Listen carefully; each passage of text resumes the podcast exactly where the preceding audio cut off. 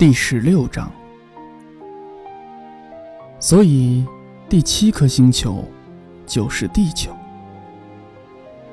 地球可不是普通的星球哦，这里有一百一十一位国王，当然包括了非洲的国王，七千个地理学家，九十万个做生意的人，七百五十万个爱喝酒的人，三亿一千一百万虚荣，也就是说。大约有二十亿个大人。为了让你对地球的大小有个概念，我这么跟你说吧：在发明电灯以前，六大洲需要维持一支四百六十万两千五百一十一人的大部队来管理路灯。如果从远处看，这会是很壮观的景象。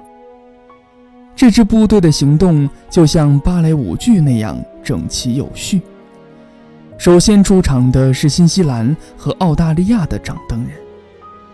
他们点亮路灯之后就去睡觉，然后跳着舞登场的是中国和西伯利亚的掌灯人。他们很快也退入幕后。接下来是俄罗斯和印度的掌灯人，接着是非洲和欧洲的，再接着是南美洲的，最后是北美洲的。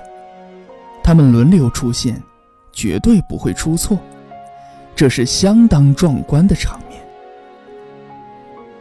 只有在北极点掌灯的那个人，以及他在南极点掌灯的同事，可以过着散漫逍遥的生活。